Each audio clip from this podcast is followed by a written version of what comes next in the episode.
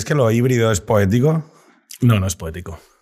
Lo híbrido, por lo que me dicen los, los que saben de coches, es una tecnología que es, eh, que es una mierda. Es para gente básica.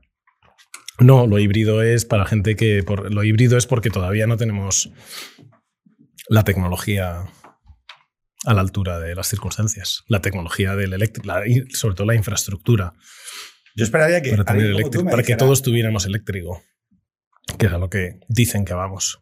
Claro, pero yo esperaría que alguien como tú, me- como tú me dijera, no, no, yo, o sea, todo lo que sea eh, haberse bajado del caballo, que eso es de- de haber perdido la posibilidad de llegar a. Es que, tú imagínate, te invito al extremo centro. Y entonces llegar mm, Ricardo Calleja montado en un corcel. Lo ¿De qué, estoy, de lo qué estoy color? viendo. ¿De qué color? Blanco, Claro, como- como el de Santiago. No, tío. o sea, siempre me han los caballos blancos me han parecido caballos cursis, siempre. Quizás por la imaginería o las narraciones que hay alrededor de ellos. Sí. Pero se me han. O sea, fuera de que los lleve una mujer, eh, me parecen algo cursi. No sé por qué. ¿eh? O sea, Es un comentario también sexista a un concepto cursi. bueno, pero tenemos sexo, ¿no? O sea, que, o se pueden hacer. Sí, o no. sea, perdón. O sea, hay comentarios que son sexistas porque hay sexo. Es decir, porque existe el sexo. Y es relevante. Claro, pero lo llamativo es que alguien que no. Hombre, si alguien considera el sexo algo malo, pues entonces que me lo diga, entonces lo sexista será malo. Pero, o sea, o sea, quiero decir, o sea, bueno, volviendo al tema de yo te invito a Extremo Centro, Sí. y entonces llega Ricardo Calleja, ¿no? Y Sí. dice eh, a la puerta, ¿no? Plaza Alonso Martínez, y llega, tocotó, tocotó, tocotó, y saca el libro de poemas, ¿no? Y dice, hola. O sea, la potencia de eso frente al he venido en un, en- en un eléctrico enchufable, Sí. no hay algo ahí. No, no lo veo. Hay algo. Siempre en lo arcaico, en lo antiguo, hay algo. tiene un cierto. El romanticismo nos ha hecho verle algo poético a eso. Pero ¿y tú crees que la gente de la Edad Media... Pero yo no, intento no ser romántico, o sea que. Claro, pero ¿tú crees que la gente de la Edad Media sentía lo mismo? No. Decían, joder, tío, es que, o sea, ¿cómo molaría ir vestidos como en las cavernas? No, lo que pasa es, sí creo que hay una, una parte objetiva, en el sentido, cuando digo objetivo quiero decir que, que provoca efectos en nuestro modo de ser eh, a través de las, de las fronteras, que es que eh, hay dos cosas, ¿no? Una que, una que es un- una trampa, que es siempre lo a lo antiguo o a lo anterior, lo- sobre todo en una cultura romántica, lo rodeamos de, de- de un aura, de algo que se relaciona con, con lo perdido, con la infancia, con lo que sea, ¿no? Con un mundo mejor. Pero luego, y eso creo que es puramente subjetivo y siempre sucederá. El tren es romántico, Pero, pero, el no, tren es romántico espera. frente al avión Pero- y el coche de gasolina es romántico frente al coche eléctrico. Pero en 1800 había gente diciendo, joder, en 1500 sí que sabían. Bueno, en 1800 es cuando, ¿Había conservadores es en cuando- 1500? no, en, pero en 1800 es cuando empiezan, porque ya había habido revolución. Pero entonces, solo por entender, ¿por qué hay un momento en el que existen los conservadores? Porque hay un momento en el que hay revolución. Porque hay un momento en el que algo se Hay- pierde. hay- no, porque hay un momento en el que algo que pretende ser completamente nuevo empieza y que pretende dejar detrás, como, como pasa hoy en día con, con toda la cultura, la cancelación, etc. ¿no? Estamos como en un nuevo, otra vez un nuevo comienzo en el que nos ponemos en la cima de la historia y miramos con desprecio hacia lo de atrás. Y entonces es cuando se. Pero, hombre, a ver, entonces es escucha, cuando hay una. Tocqueville dice, Tocqueville dice, o sea, en su análisis de la democracia en América dice, Sí. ojo, cuidado, porque estos señores tienen la capacidad para ser gobernados y regidos por el sistema democrático, mientras que eh, Europa parece obligada al ciclo de revolución. O sea, o sea, sí que se hacían revoluciones. Eh, sí, pero las revoluciones a las que se refiere, a las que se refiere, eh, a las que me refiero yo, son las revoluciones liberales, que son las que pretenden generar un nuevo comienzo. No es simplemente una revuelta popular contra los nobles o una revuelta de los nobles contra el rey. Eso, esos no pretenden generar un nuevo comienzo. Son parte de un ciclo eterno de regímenes políticos que se alternan y de intereses en los que la gente no se divide en progresistas y conservadores, sino que se dividen ¿En en, qué se divide? pues eh, se dividen en, en posiciones que tienen mucho más que ver con, con los intereses concretos y con, las, y con las posiciones concretas dentro de la sociedad. Pero a partir de que hay una revolución, entonces aparece una cosa que para nosotros, nosotros lo vemos como eterno. Izquierda, derecha, progresistas, conservadores. Y creo, Pero que no, Hubo un mundo en el que no y existía. creo que no lo es. Eh, o sea, obviamente, vamos, obviamente, creo que desde el punto de vista temperamental siempre ha habido gente más inclinada al cambio, a la experimentación, a lo nuevo, a la incertidumbre y gente más amarrona. Pero eso creo que no es lo que configura tampoco. Tampoco hay una correlación estricta entre la gente que temperamentalmente es más amarrona y son conservadores y, viceversa. ¿no? Eh, creo que conservador y progresista, izquierda y derecha, son consecuencia de la revolución y de la ruptura de, en sentido integral del bien, que es, que es horizonte de perfección pero también límite. La derecha se queda con el límite. Esto que digo es de un artículo de Robert Spemann, por si alguien quiere comprobarlo. Ojo que empieza a citar. ojo, será... ojo, ojo, cuidado que no, no citaré a nadie más que a mí mismo, descuida. Em, Sabes que esta es la casa de la experiencia, o sea que no, intentamos, no, citar lo que otros han dicho. No, pero esto. No, no, o, decir, o decirlo, pero de pasada. Sí, sí, ya sin, insistir mucho. Sin, decir, bueno, esto tiene validez porque lo dijo eh, tal pues Juanín. La derecha es principio de realidad, poner límites, pero se pierde la dimensión, no digo utópica, pero sí aspiracional que tiene, que tiene la vida social, la vida política, la acción común. Y la izquierda se convierte en, lo que aplica el principio de placer, ¿no? en la dimensión utópica, sin, sin, saltándose las, las constricciones de la realidad eh, ya sea de las constricciones económicas o ya sea de las constricciones de la propia naturaleza humana y de la propia organización social. nosotros hemos visto, porque estamos viviendo en, una, en, un mundo en el que a la tradición se le han puesto límites, eh, el individuo, que también nace de Locke y de todo este proceso y que ve, se ve sublimado. Has citado a Locke, ¿eh? Uno, uno. No, uno, No, ojo, ojo. A ver, lo he dicho así. No he dicho. Como decía Locke. O sea, quiero decir, hay una. Oye, que yo ponga un tono autoirónico no me quita puntos, me los da. Tranqui, tranqui. O sea, bien. No, pero lo, que decía, el principio de. O sea, vamos a. El individualismo, el individuo, la, la cultura política que surge en el momento en el que tú y yo ya no somos un un estamento social o una expresión de una, de una herencia. Parte de un todo, sí. Sino que somos individuos. Un todo. Em, nosotros ya hemos sido capaces a lo largo de toda la modernidad de criticar y dejar claro cuáles eran las estructuras de dominación que le ponían límites al individuo. La pregunta es eh, si el individuo sin límites tiene límites. Claro. Ya no preconfiguras por la tradición, ojo. No, el individuo, el individuo sin límites. Lo que pasa es que hay una. En el individuo sin límites. ¿Qué eh, es? No, el individuo sin límites, o que pretende no tenerlos, está en una, cae en una afirmación fideísta, o sea, de fe no sustentada por los hechos o por la razón en ningún sentido, que es la convicción de que esa realidad que todavía se resiste a ser moldeada de acuerdo con mis deseos, ya cederá. Ya encontraremos los medios técnicos, fundamentalmente, y la reorganización social que nos permitirá alcanzar nuevos equilibrios. Las tecnologías. Las tecnologías. sí, de hecho, la política y la tecnología tienen, tienen mucho que ver. La, promesa de la política moderna y por tanto de las revoluciones es tecnológica. Es no necesitamos una solución moral, tenemos una solución tecnológica, que es organizarnos de otra manera. Científico-tecnológica. porque todo se acumula. Esto se puede hacer y como se puede hacer, debe ser hecho. Y cuando, cuando encontramos que, que, la cosa resiste, es cuestión de invertir un poco más y de, y de a lo mejor romper algún huevo más para hacer esta, esta tortilla que, nos promete el progreso. O de crear cultura. A ver. Fíjate. Este giro. Que, este giresito.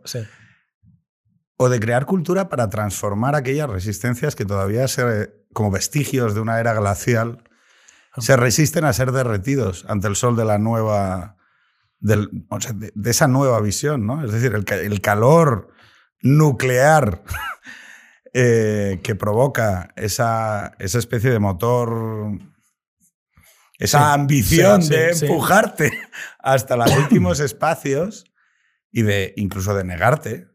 Este es, esto, es lo, esto es lo verdaderamente interesante, que es, oye, es que hay un momento en el que uno debe ser capaz de comprender qué cuestiones que consideraba principios, su cultura ya no los considera un principio. Hmm. Y aquí es donde, que lo hemos dialogado alguna vez, nosotros somos herederos de la inercia de una serie de elementos fundantes que se autosostenían en que, bueno, Estamos todos de acuerdo en esto. O sea, no lo vamos a escribir De hecho, porque se, es, es tan hegemónico. y sería, es tan- vi- sería violento escribirlo. Claro, es como, sería- oiga. escribirla- escribir ciertas cosas es ponerlas en duda. no se expresa lo evidente. Porque sería ponerlo en duda Claro. y lo evidente no lo pones en duda porque es un poco ridículo. Claro, yo esto que... que- Es como en una relación. O sea, si, si tienes que hablar mucho de, oye, esto, esto. Oye, te quiero. No, O sea, oye, que esto, es, que esto es para siempre. Oye, de, de vez en cuando. uno- generas un poco el- el- el- la duda, ¿no? Pero claro, la, la cuestión es que cuando, cuando te estás planteando que vivimos en ese tiempo, es una cosa que decía Armando Pegó, que es, es que incluso los antimodernos, quienes tenemos una postura crítica con este mundo, estamos dentro de la modernidad. Sí, es decir, nos ejercemos como antimodernos. O sea, es decir, somos incluso posmodernos. Es decir, de la misma manera que alguien que es capitalista no es anticapitalista, es postcapitalista. Sí, es una opción permitida por el capitalismo.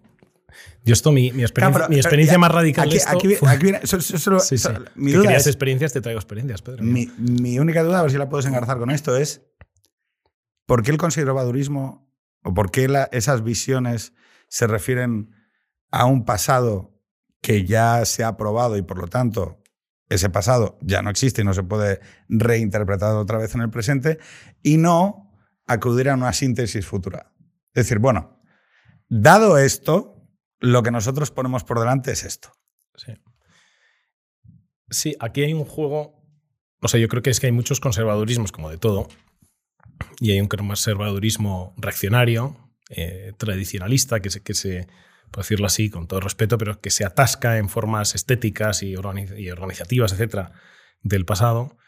Eh, pero también hay formas de conservadurismo mucho más eh, propositivas, optimistas, creativas, eh, en las que hay una inspiración, hay unas raíces en, en el pasado, pero no, no- Se parte de una certeza, que es que el pasado no se va a repetir.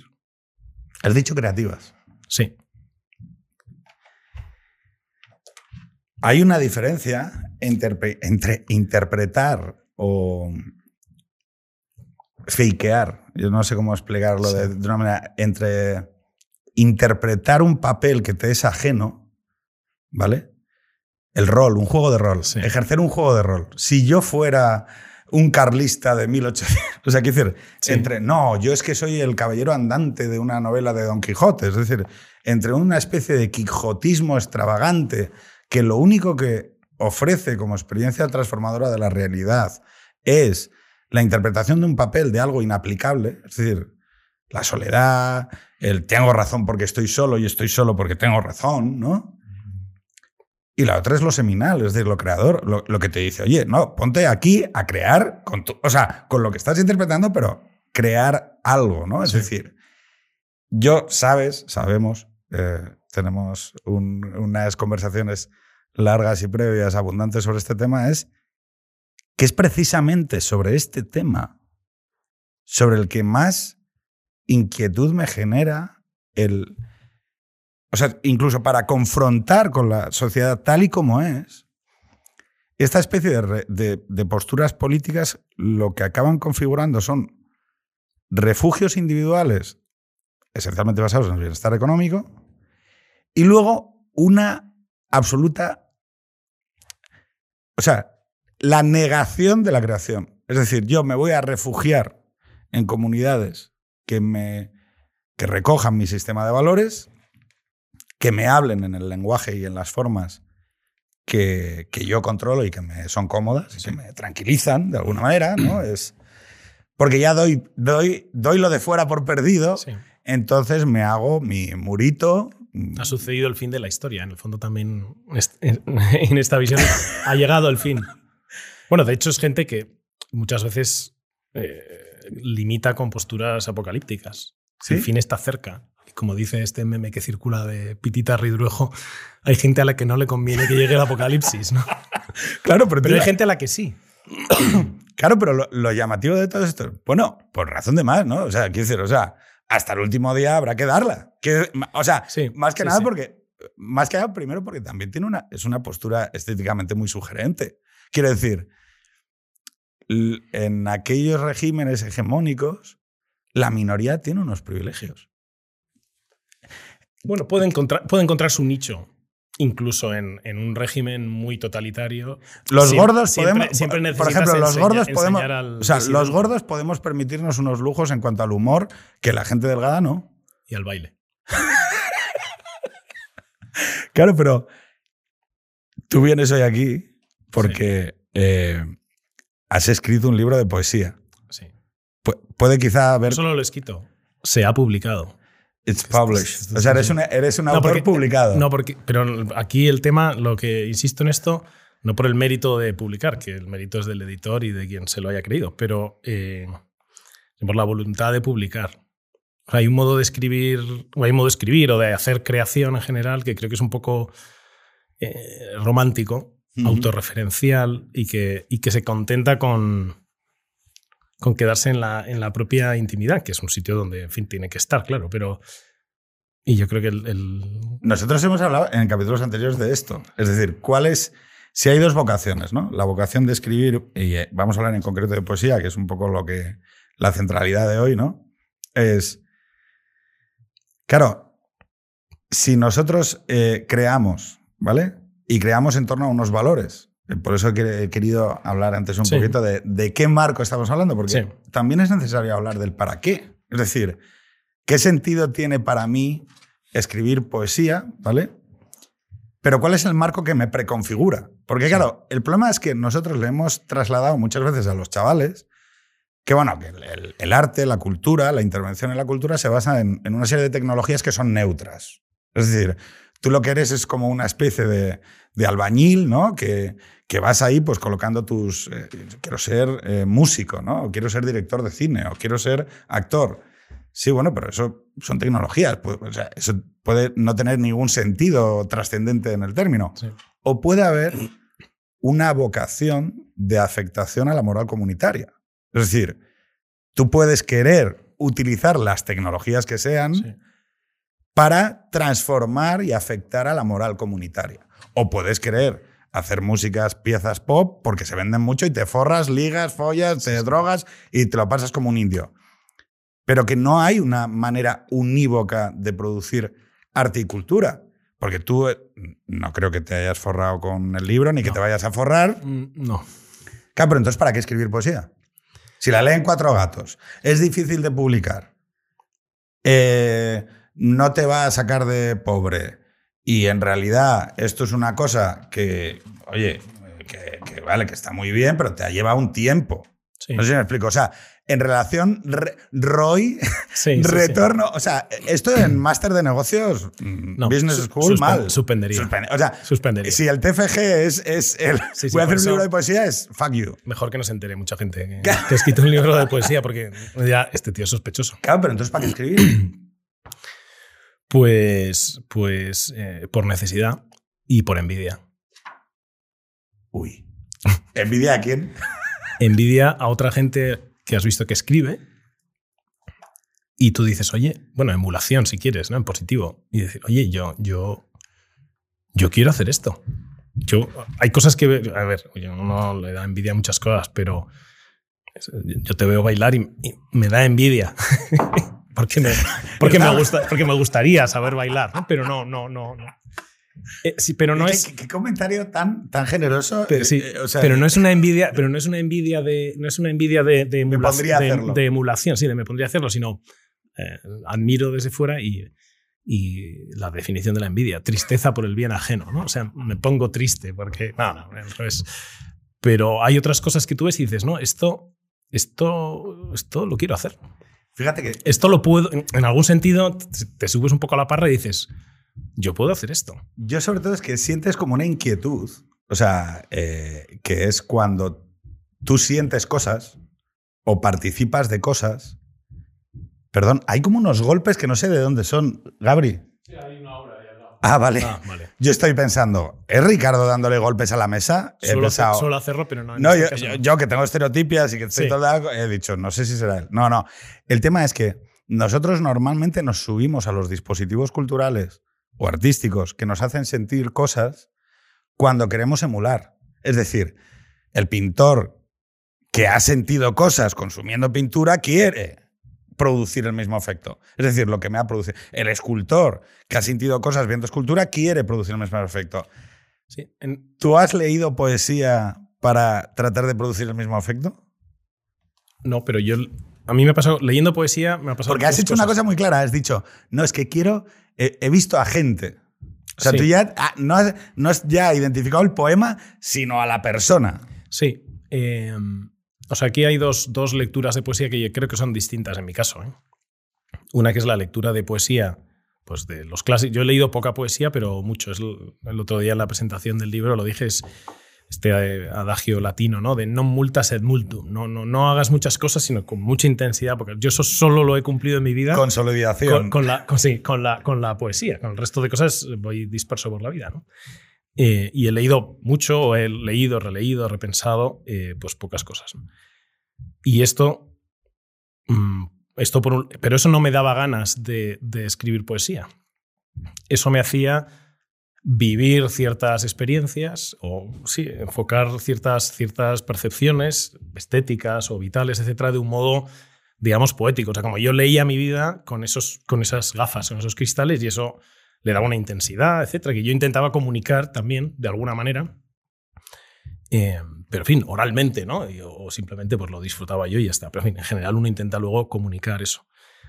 Y, y ¿Por luego, qué? y luego está la... ¿Por qué, y por qué está, querer comunicarlo?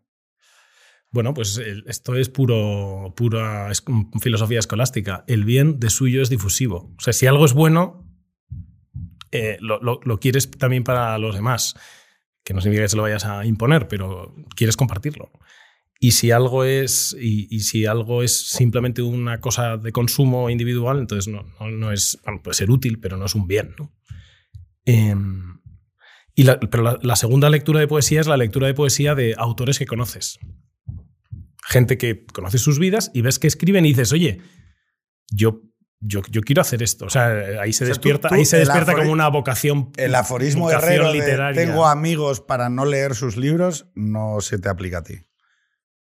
No, escribo libros para tener amigos que escriben libros.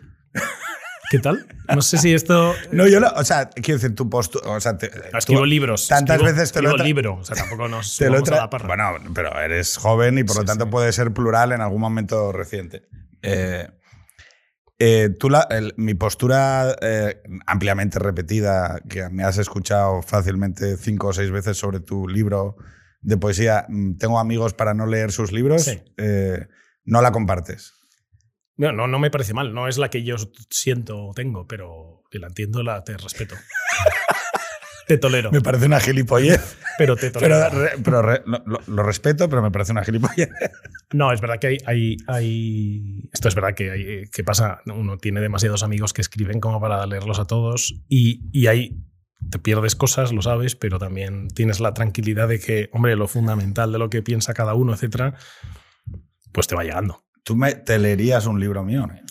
El libro, un libro que igual publicas, No, no, pero uno hipotético. un hipotético Uno de poesía. de poesía tuya, ¿no? No, pero fíjate, que, sí, sí, sí me la leería, sí. tristemente, o sea, te verías Sí, sí. obligado, aunque solo sea por dejarme mal. Porque el cojonismo, Seguramente. hacer las cosas por joder, es seguramente uno de los elementos Es básicos de la cultura española. La decir, envidia y el cojonismo. el este, cojonismo, por joder, o sea, voy a dejarle mal. Claro, ¿tuvo en algún momento ceñudo en el que dijiste, ¿qué coño estoy haciendo? Al escribir. Sí. Sí, claro, todo el rato. O sea, en la- cuando uno escribe, vamos, esto yo creo que tiene la experiencia cualquiera, no que escriba, sino que haga cualquier cosa mínimamente creativa, es un, un extrañamiento a veces raro que, que dices, "Ps, ps, ¿esto qué es? O sea, ¿en qué momento me he puesto yo a escribir, a escribir esto? no? Pero la verdad es que hubo un momento en el que tomé la decisión de que tenía esto, esta primera actitud así como fundamental de yo, ante la duda, comunicar y eh, tenía el juicio positivo de suficiente gente más o menos de fiar de que, oye, esto está bien, lo puedes, esto lo puedes mandar y a publicar y la certeza de que yo en este momento no lo podía hacer mejor. Hombre, durante un tiempo sí que lo fui mejorando el libro, pero hubo un momento en que dije, mira, yo esto, mm, esto ya no puedo, no puedo mejorarlo, es lo que es y es bueno o malo, pero Fíjate que... si dicen que es suficientemente bueno, pues lancémoslo. Lo compro. en esto uno cree en el mercado, ¿no? aunque sea pequeño, de la gente que te dice, oye, pues sí, te publico, oye, pues sí, te leo. claro, la duda, o sea, la duda sobre cuán bueno es uno, claro, el problema es que eh, nosotros se lo acreditamos dentro del mundo contemporáneo, eh, donde el arte y la cultura son procesos esencialmente mercadotécnicos, sí. a las editoriales, ¿vale? Como eh, vehículos de transmisión de, mérito y de, acreditar, ¿no? Si está editado es que ha pasado los filtros mínimos de, calidad. Pero claro, yo soy perfectamente conocedor de que no, eso no es cierto. Quiero decir, o sea, eh, hay gente que publica porque tiene un nivel mínimo de fama o porque tiene un nivel... Estás poniendo en duda que... No, no, no, ah, no, precisamente el tuyo que eres un desconocido. No, lo que digo es, eh, claro, que igual un tuitero tiene capacidad para producir un libro o, alguien por contactos sí, sí. o simplemente porque... En España se publican una, barbaridad de títulos que nadie lee. Claro, no, no, pero que no me parece mal. Oye, las editoriales lo hacen por sus motivos y, y se juegan su pasta, ¿no?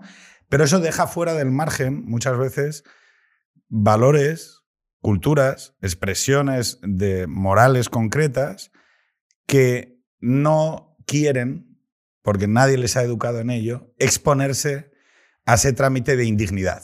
¿Vale? Es decir, oye, yo, quiero decir, yo me gano la vida de puta madre, mm, ¿qué cojones hago mm, comiéndole el, o sea, siguiendo a este paisano que es un gilipollas o tal? O sea, y eso es verdad, y lo sabemos desde los tiempos inmemoriales, los retóricos, las nuevas clerecías son mendicantes. Es decir, son, son órdenes mendicantes que es esencialmente quien, quien, se puede, o sea, quien se puede ganar la vida por, por absoluta devoción y dedicación a que tienen que dedicarse a vivir de esa manera. ¿no? Y podemos acudir a la colmena, eh, podemos acudir a cualquier obra en la que se retrate a los artistas eh, del París de 1900, como los bohemios, aquella mezcla entre genialidad y pobreza, ¿no? Sí. Pero es verdad que esa es una interpretación del arte.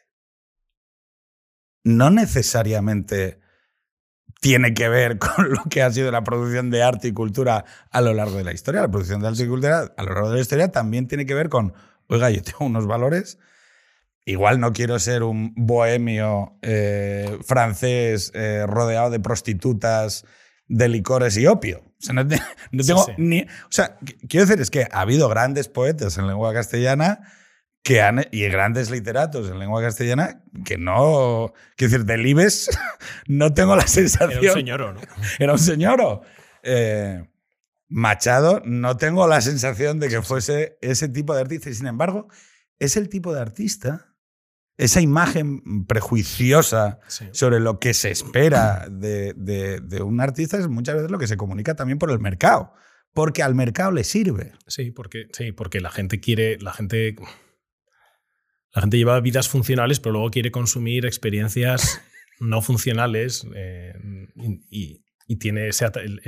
vamos, este es el ideal romántico, ya pues romántico, lo que quieras, ¿no? Pero que tiene un origen claramente romántico, ¿no? De, el individuo, la expresión del individuo, lo, único del individuo. Lo torturado. Eh, sí, sí. Entonces, toda esa. Esto, de hecho, es un, intento, al menos cuando yo escribo el libro, soy como muy consciente de no quiero ser. No quiero ser romántico, o sea, no quiero, no quiero autosugestionarme y transmitir sentimientos que tienen ese punto de, artificiosidad. Hay poca. O de, o de, introspección exagerada, porque me parece que, la literatura, la poesía, el arte, lo que sea, tiene que, tiene que llevarse bien con la vida. Ahí está. Por supuesto hay, tensión, ¿no? Pero, pero tiene que llevarse bien con la vida y, creo, que se ha hecho, creo que se ha hecho muy buena arte, muy buena literatura, muy buen cine, muy buena música por parte de gente que no tenía vida, o sea, que se había cargado sus vidas y que a lo mejor ni siquiera que vivía de eso que hace y vive bien, sin, y por tanto crea sin muchas restricciones, que todos las tenemos. Y luego hay gente que tiene que escribir y crear en, en contextos pues, muy restringidos, porque tiene unas cargas familiares, un trabajo. ¿Puede haber una poesía de los paus? Sí, sí, sí, por supuesto. sí, sí. Voy, a, voy a decir un poco cuál es, escuchándote, ¿no? Es. Hacemos productos eh, aquí culturales. Sale, aquí sale una piscina. Sí, sí, sí. O sea, bueno. Por, ahora, por, lo menos una. Déjame ir por mi, déjame ir por mi, que te veo deja ir por mi orden. Eh, claro, para mí es un poco esa especie de perfecto, que haya eh, poesía de, de putas, putos, eh, heroína, alcohol, la movida, lo transgresor y tal. ¡Ole! Yo soy un gran consumidor de todos esos productos porque me divierten y me lo paso bien. Pero luego hay una especie de cultura popular, del de, de, de laura mediocritas, ¿no? De, la belleza que uno obtiene de lo corriente. Sí, o sea, sí, de, oye, que no necesito ser. O sea, que en la vida de gente normal y corriente, sin grandes torturas ni grandes dramas, también hay belleza y dignidad, joder. O sea, quiero decir, Sí, sí. y que hay, hay, o sea, que no hace falta ser un genio torturado, estrambótico y demás para comunicar, bueno, pues que, que- que hay dignidad en, en esas experiencias de vida en, esas, en, os- en esos accesos, ¿no? Claro, te- se llama lugares comunes. El Sí, libro... El título apunta a eso, ¿no? Bien, o sea, te puede parecer, no, pero está algo hilado. ¿eh? O No, sea, no, es como todo- si hubiera salido. venir, sí, o sí. sea, no, la, la cuestión es que esa especie de. eh, hubo un chico que escribió un artículo que se llama Una filosofía de Pau. Sí, No sé si lo conoces. sí. Eh, y entonces hay una parte en la que, eh, que, que por eso está, está construido con canciones. El, el texto está autorreferencial, está referenciado a varias canciones de varios artistas que, que le cantan a la vida corriente. Es decir, varias de ellas son de Manel y demás.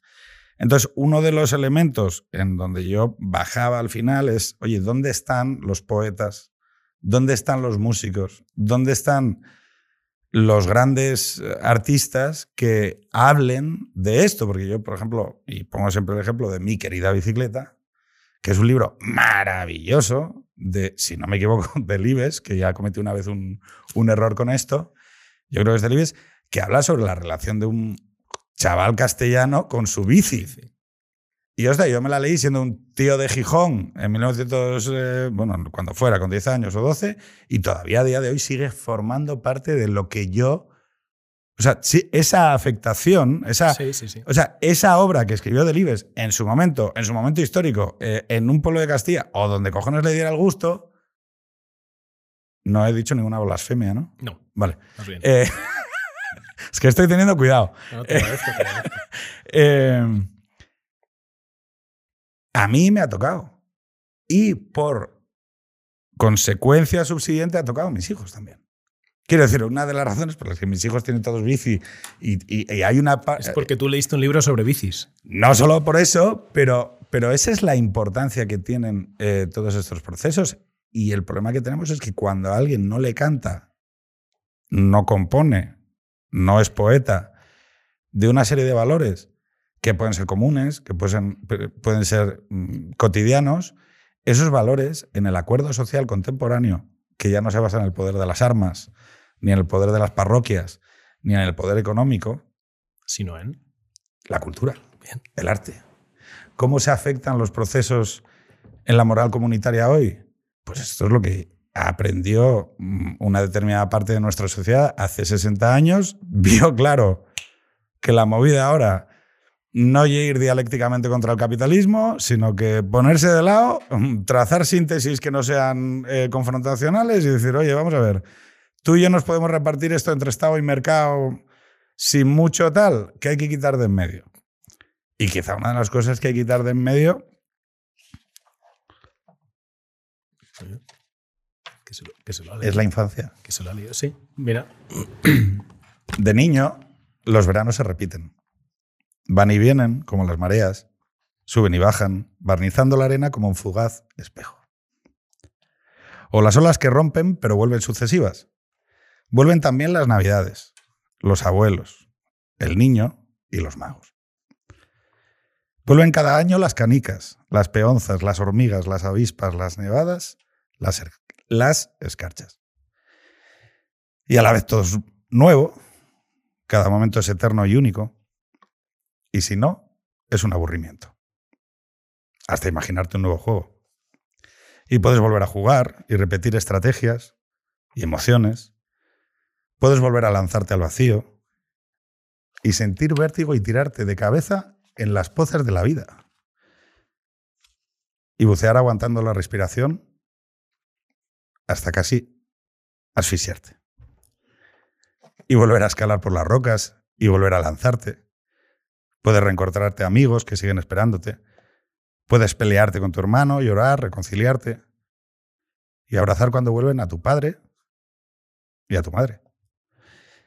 Más tarde, todo se pone en movimiento lineal, imparable hacia el muro de la muerte. Y volver es lo mismo que perderse. El futuro y el presente. ¿De qué va? Dime- dímelo. Bueno, para empezar, A ver, no oyes góngora. Quiero decir, o sea, hay, hay una cierta eh, transmisibilidad de los mensajes. O sea, para empezar, que sepas que, que esto, a los que está dedicado los Fanjuls es una familia de Gijón y que la, la- ¿por qué te crees que.? lo- o sea, tú- las mareas y, y- y que bar- barnizan la arena con su fuga de espejos es la playa de San Lorenzo. he buscado la Ob- intersubjetividad. He buscado la obviamente. intersubjetividad. Obviamente. Ojo, todo esto hay que decirlo sin, sin, Sin hablarlo con él. Claro, no. decir, porque he dicho, me la voy a jugar. Sí, sí, no, muy bien. Em, pues mira, conectando con lo que has dicho antes, con lo que hablábamos del, de lo conservador que quiere volver, ¿no? Este es un, este es un poema que, que mira con. Bueno, no sé, con, mira con ojos positivos la, la infancia, el pasado, ¿no? Ese, esa, ese mundo que, es- que ya queda encerrado en un eterno retorno, mientras que la vida que uno vive, pues es, es un movimiento lineal imparable hacia el muro de, de la muerte y a la vez, pues renuncia a mirarlo con nostalgia, a querer volver a estar encerrado en ese, en ese, en ese bucle melancólico, no sé, pues si quieres, si quieres llamarlo así, ¿no? ¿Por qué pensamos.? Quiero decir, eh, es algo llamativo, ¿no? Pero yo siempre me, me he planteado si este tipo de, de reflexiones no se ven muy, muy afectadas por el momento en el que uno las hace. Dentro, de la, interpreta- dentro de la interpretación del romántico Sí, ¿no? sí. está el eh, me voy a leer cosas que no me son propias por edad. Sí, Y llegar flipado con, en 15, 16, 17 años con textos que tú dices, ¿qué cojones haces leyendo esto ahora? Ah, O sea, bueno, sí. Porque además no accedes a ellos. Quiero decir, estás interpretando el acceso. sí. O sea, Jugando a jugando. soy un lector de... soy un lector de tal, no sé cuál. Y yo creo que eso mata la experiencia de acceder a las cosas cuando tocan. Es decir, cuando Sí. te afianzas en la experiencia. Sí, La duda es, cuando nosotros creamos y, y conectamos, que he cogido esto porque todos tenemos infancia, sí, la mayor parte hemos tenido la suerte de poder pasarla cerca de una playa, y son lugares comunes. sí. Claro, religar a la comunidad hoy ya no se hace en las parroquias, sino que se hace en la cultura y en el arte. Y sin embargo, hay un déficit abierto de este tipo de comunicación. La duda es, ¿por qué? O sea, decir, si tú aventuras por qué ha pasado, siendo tú un... con- o sea, tú has yo no he formado parte de, de- de las sociologías conservadoras en mi infancia. Sí. Y sin embargo, yo creo que tú, tú sí. Sí, Se podría decir que sí, ¿no? sí, sí. Claro, yo lo que te preguntaría es, ¿por qué ha habido esa renuncia a componer muchos lugares comunes a lo largo de los últimos 20 o 30 años? Que además son el momento en el que tú y yo entramos en la madurez. Sí. Pues eh, dejemos aquí el tema, la, referencia que has hecho al momento en el que se escribe el libro, que creo que de esto hablaremos, ¿no? Pero yo pertenezco a esa sociología, sí, en parte, aunque no creo que mi familia fuera particularmente conservadora, desde luego por parte de padre, eh, no. Eh, y por parte de madre de temperamento tampoco. Pero eh, también quiero romper una lanza en favor de esas sociologías. El otro día cuando presentamos el libro estaban ahí varios amigos antiguos de mi colegio, de mi misma promoción, que varios han escrito sus propios libros. En este caso, los dos que tengo ahora en la cabeza, novelas. Y uno se dedica a la literatura, el otro es ingeniero, pero hace esto en su, en su tiempo libre, digamos. Estamos hablando de Petit. No, no, no. Petit No. no, es de mi. Bueno, pasó por mi colegio. Bueno, ya van tres, efectivamente. Eh, pasó, por, pasó por mi colegio, por Retamar. Eh, quiero decir que a veces. eh, o sea, yo no tengo la- esa experiencia tan radical de que de sociología conservadora donde esto no existe. Al revés, tengo una experiencia bastante estimulante en, en mi entorno, en el colegio, en- en- entre mis amigos, de, apertura a lo, artístico, a lo poético, a lo literario, a lo musical. Y tengo pues varios, mis mejores amistades pues tienen siempre mucho que ver con, con esto, ¿no? No con cómo va la bolsa y cosas así. Eh, sin negar que efectivamente existe esa sociología y está cerrada. ¿Por qué? Pues yo creo que hay un... Yo esto en otro sitio el otro día eh, lo llamaba, usando una expresión que le he oído a José María Torralba, es el, el, el cristianismo burgués, ¿no? que es ese cristianismo que se contenta con, con, que en el fondo tiene por valor supremo la seguridad. Y por tanto mm, es un conservadurismo temperamental y sociológico que es preservadurismo. ¿no? O tenemos esto, esto está bien y lo queremos para nuestros hijos y vamos a hacer todo para que nuestros hijos tengan. Y parte de lo que hace falta para que nuestros hijos tengan esto es que les vaya bien, como nos ha ido a nosotros, y para que les vaya bien tienen que hacer esto. Entonces empieza, empieza toda una serie de, Tú dices, quiero esto, entonces vas Concertada, doble sí, grado de derecho, máster en el IS. Si puede ser en Estados Unidos un par de años, pero luego vuelves, ¿no? O sea, y, y, y, yo creo que no es, yo creo que no es malo, o sea, que responde a, un, a una lógica eh, en un sentido bueno conservadora, de que el bien es difusivo. O sea, esto que es bueno yo lo quiero para, para los demás. Ahora, es, es una difusión que es eh, paticorta, porque es difusivo para los míos, ¿no? que en el fondo se basa en, la desesperanza de que esto le pueda interesar a alguien. que, no sea ya del rollo, ¿no? Y, se basa también en una, en, una especie de, de, asunción de, ceteris paribus, ¿no? de, que las condiciones ambientales seguirán igual, luego si hago lo mismo se repetirá lo mismo. la normatividad. Sí, pero claro, las condiciones ambientales van, van cambiando. Pero ¿qué pasa cuando eh, las normas, que se basan en principios, las normas se basan en principios. Es decir, las normas son una consecuencia de los principios. Sí. Es decir, deben ser dictadas de manera no contradictoria con los principios. Bien. Claro, pero nosotros sabemos que hay mecanismos que transforman los principios y empezamos hablando de ello. Sí.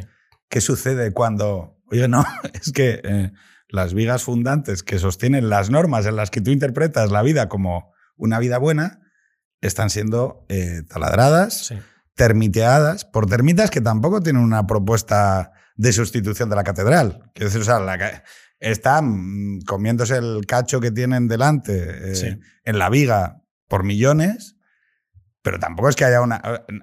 precisamente al, acudir a un mecanismo de descentralización, de trituración de esos principios y a la no propuesta de una alternativa, que esta es, esta es la gran ventaja tecnológica de este proceso, es Trituración sin alternativa. Es, oye, los principios están transformándose y por lo tanto las normas en las que tú entiendes que una vida buena debe ser ejecutada también se transforman. Yo puedo entender que quizá hace 20 o 30 años los lugares comunes no eran tan necesario no es tan necesaria su afirmación, aunque sería absolutamente corriente y normal querer decirle a la gente, oye, mi infancia fue esto, ¿Cómo fue la vuestra. Es decir, el, problema durante un tiempo es que esta sociología no solamente no ha producido, sino que ha consumido y por tanto ha dado, ha dado campo. Ha pagado. Ha pagado por, a, los otros. Por una cultura, por unos lugares comunes distintos, ¿no? Por, por resumir, o sea, tú consumes cine de Hollywood y no es sorprendente que al final el mundo se parezca más a las películas de Hollywood. Obviamente esto no es un proceso lineal y, no todas las películas son prescriptivas de modo directo, etc. Pero hay una serie de temas en los que efectivamente, pues, referidos a la estructura familiar, a la movilidad en la vida, a la estabilidad de los compromisos, a la importancia de ciertas cosas en las que, por otro lado, de modo ambivalente, pues la, la cultura que hemos consumido, la televisión que yo he visto de niño, etcétera, pues se alejaba de, lo que, de lo que en mi casa querían transmitirme. Creo que en unos márgenes razonables es normal, porque no tiene que estar expuesto a, todo, pero claro, la, ausencia de decir, no, yo voy a contar mis, lo que dices tú, voy a contar mis, mis historias, no de modo, ya digo, no de modo unilateralmente prescriptivo. Yo no te digo cómo tienes que vivir, pero te, te, voy a cantar cosas que son buenas y voy a hacerte descubrir lo frágiles y lo bonitas que son cosas que tú das por supuestas. ¿Y por qué? Y, o sea, sabes que hemos hablado muchas veces de la multidimensionalidad del individuo, precisamente. Sí. El individuo, o sea, para mí, o sea, no, no, si yo te acepto que hay individuo. Sí. Ahora te acepto que hay codependencias. y te acepto que esas codependencias generan una multidimensionalidad. Y sé que hoy el individuo transformado por las demandas productivas del mercado o las políticas eh, es un individuo minorado, castrado y reducido. Que es verdad que el individuo también se expresa en la dimensión afectivo, relacional, amical, que dices, soy buen amigo, soy buen esposo, soy buen padre. O sea, que eso también es importante, lo productivo y, lo, y lo reproductivo, ¿vale? Que también hay una. que también aquella persona que, que tiene una dimensión trascendente eh, es también otra dimensión. Es decir, la gente que, o bien a través de un hecho laico, a través de un hecho religioso, alcanza un propósito o la construcción de un propósito en la vida, bien porque quien comparta una fe diga, aquí está, mm, o sea, está mi trascendencia en, la expresión de esta, de esta determinada fe, o bien que haya gente, pues como yo, que utiliza rudimentos más materiales, la familia, la paternidad, como construcción de un propósito y un sentido a lo, a lo camino. ¿no? O sea, oye, yo me imagino a Sísifo sonriente. Bueno, pues eh, yo me imagino a un padre sonriente, ¿no? es decir, pero claro, es la cuarta dimensión, esa dimensión de creación donde uno debe crear en consonancia con los valores y la moral que le es propia, no con la intención, no con la intención autoritaria de imponérsela a los demás. De dar la turra, ¿no? Sino de decirle, oye, que aquí hay algo que yo detecto como bueno, bello, virtuoso, como, como algo que merece la pena ser defendido. Cojones. Y que, ojo, seguramente arrogue costes. Tampoco, quiero decir, oye, Oye, es, pues oye, exponerme a que me lleguen los editores y me digan, esto no vale. Bueno, chico, oye, ha habido otra gente que ha hecho más. Ha sufrido más en la vida, sí, sí.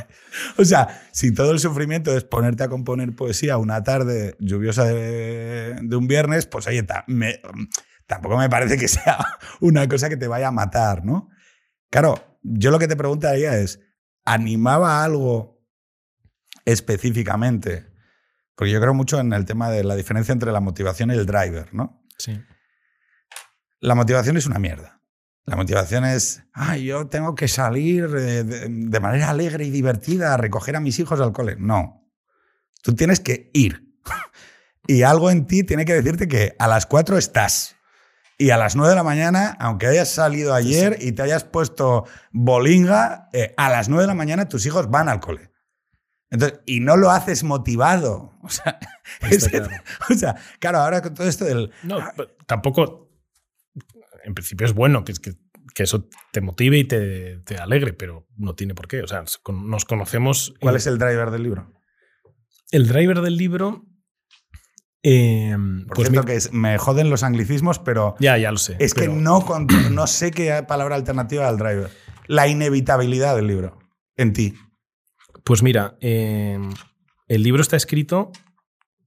o sea, el primer. Hay algunas cosas previas, algunos materiales previos, pero el comienzo del libro eh, me lo mandó ayer mi hermana por el WhatsApp. Es una. Es mi encuentro con el Palomar de Torre Caballeros, que da lugar a un poema. Em, y escribo ahí una cosa, que es más o menos el poema después, es, es una extensión de aquello. Y eso coincide en el tiempo, pero claro, esto me he dado cuenta después. Eh, o sea, yo pensaba, yo pensaba que había empezado a escribir el libro porque había escrito ese poema y tal y cual, pero luego me he dado cuenta de que yo empecé a escribir ese libro porque mi padre se iba a morir.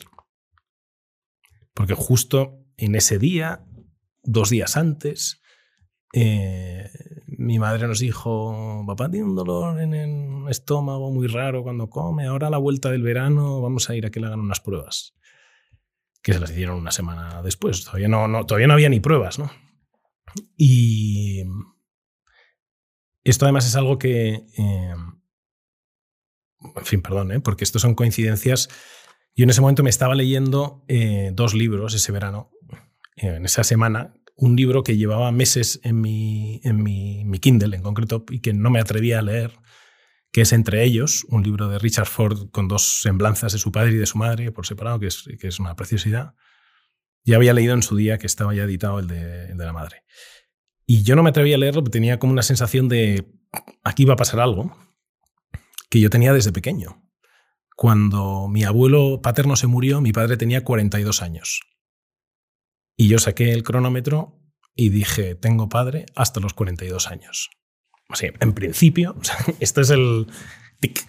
Y mi padre se murió conmigo a punto de cumplir 42 años. O sea, luego esto se ha, como que se ha cumplido, ¿no? Y, y, esto de, ¿no? Lo que decías, ¿no? La, la, vida se convierte en un movimiento lineal imparable hacia el muro de la muerte. Esto sí que, de modo un poco ya más consciente durante esos meses, sí que empecé a notarlo. Que dices, oye, mi padre se puede morir. Entonces no era... Hasta el giro final de las últimas dos semanas, mi padre en principio se podía curar o vivir tiempo y tal, ¿no? Pero yo tenía la sensación de que queda poco tiempo. Eh, no a mi padre, sino que, tam que, también, sino a mí, ¿no? Eh, y por lo tanto, había algunas cosas que de repente dije, oye, tengo prisa. Y yo creo que la prisa en ese sentido, pues es, sobre todo para los que somos así un poco procrastinadores, pues es, es buena, ¿no? O sea, yo tengo, yo tengo que escribir esto. El libro está acabado de escribir después ya de que se muriera mi padre. De hecho, hay dos o tres poemas de después de que se muriera mi padre, pero donde además, como enlaza el, el, último que escribí, que es el de la última ola, sucede efectivamente también en una playa. Eh, eh, bien, en fin, hay, hay, como varios, hay como varios temas que se repiten, cosa que es, eh, bueno, pues está. Yo me permite decirte sí. Que, que, sí que percibía que el, el paso del tiempo sí. y sobre todo esa, esa necesidad de expresar algo sobre lo que has vivido, porque yo creo sí. que, o sea, esencialmente el, los lugares comunes son los lugares comunes de la vida, ¿no? Es sí, decir, y los, son los lugares comunes temáticos, ¿no? que ese es el primer capítulo, ¿no? los tópicos, y son los lugares comunes que son los sitios, es el segundo capítulo, que yo pretendo poner en común. ¿no? O sea, no son comunes porque no todos los hemos vivido. Pues el Uruguay de mi madre, mis viajes a Nueva York, Ecuador, salen, salen sitios. Sí, pero es que la gente siempre tiene un Uruguay. Sí, ¿no? claro. O sea, o sea todo, sí. a, a, lo que voy con el lugar común es, es sí. que lo que para y tiene es, un Nueva York y tiene. Y todos tiene, tenemos sí, una querida bicicleta. Sí, sí. Que ese es el tema. O sea, el tema es que todos un día le tendremos que poner eh, palabras a la muerte de un padre. Sí. Yo cuando he leído algunas de las cosas que has escrito, he pensado que, que yo muchas veces le he puesto palabras a la muerte de mi padre a través de cosas que digo. Claro. Cosas que explico sobre la familia, en realidad son en recuerdo y en honor de mi padre. Mm. De, de, quién fue, de cómo nos trató, de cómo nos educó, de cómo quiero que, que Carmen, Manuel y Adrián lo recuerden. Y que no se les olvide que son nietos de alguien, ¿no? Es decir, y que significó algo, que sigue existiendo y que, y que merece la pena recordarles, ¿no? Entonces, claro, no lo contamos porque no, porque, bueno, podríamos estar haciendo, no, sí. podríamos estar facturando más, podríamos estar haciendo un poco más de dinero, ¿no?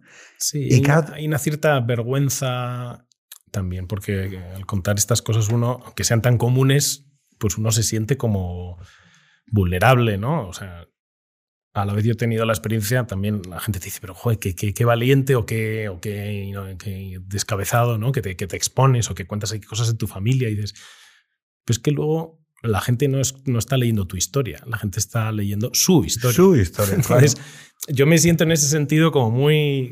Me he dado cuenta, ¿no? Esto es, en el proceso tenía ese miedo, ese vértigo, pero luego yo estoy muy cómodo porque por un momento a lo mejor, pues efectivamente te vas a conocer y tal, y hay gente que no, y te sirve para hacer amigos en ese sentido el libro, y, y era uno de mis, de mis in, intereses, ¿no? O sea, oye, yo quiero, Javier Gomá, yo quiero compartir con otros, ¿no? Esto. Que en el funeral de su padre, sí.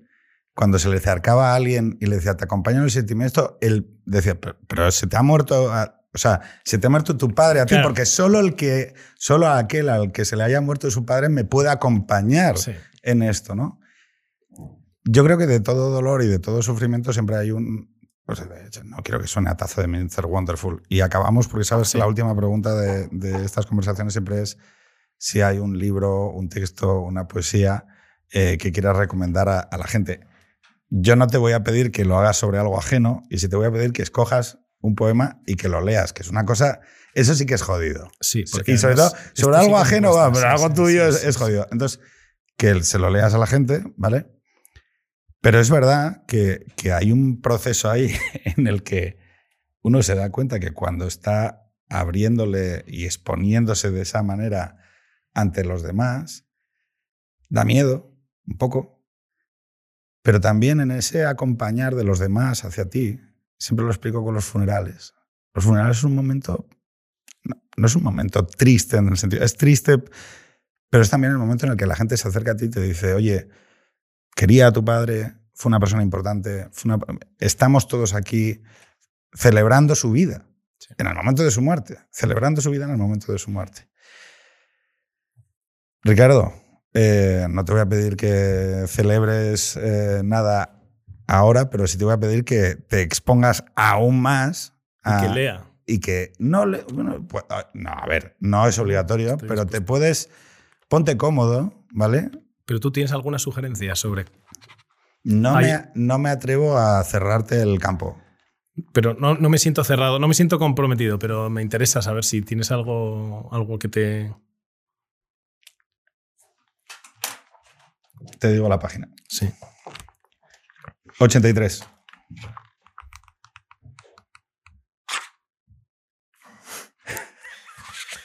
El otro día en la presentación al pobre Álvaro Petit le, se lo hice leer a él, porque yo no me veía con, cuerpo. Venganza, que no, pero me veo. yo te he dicho la página. Venga. Es el de la última ola.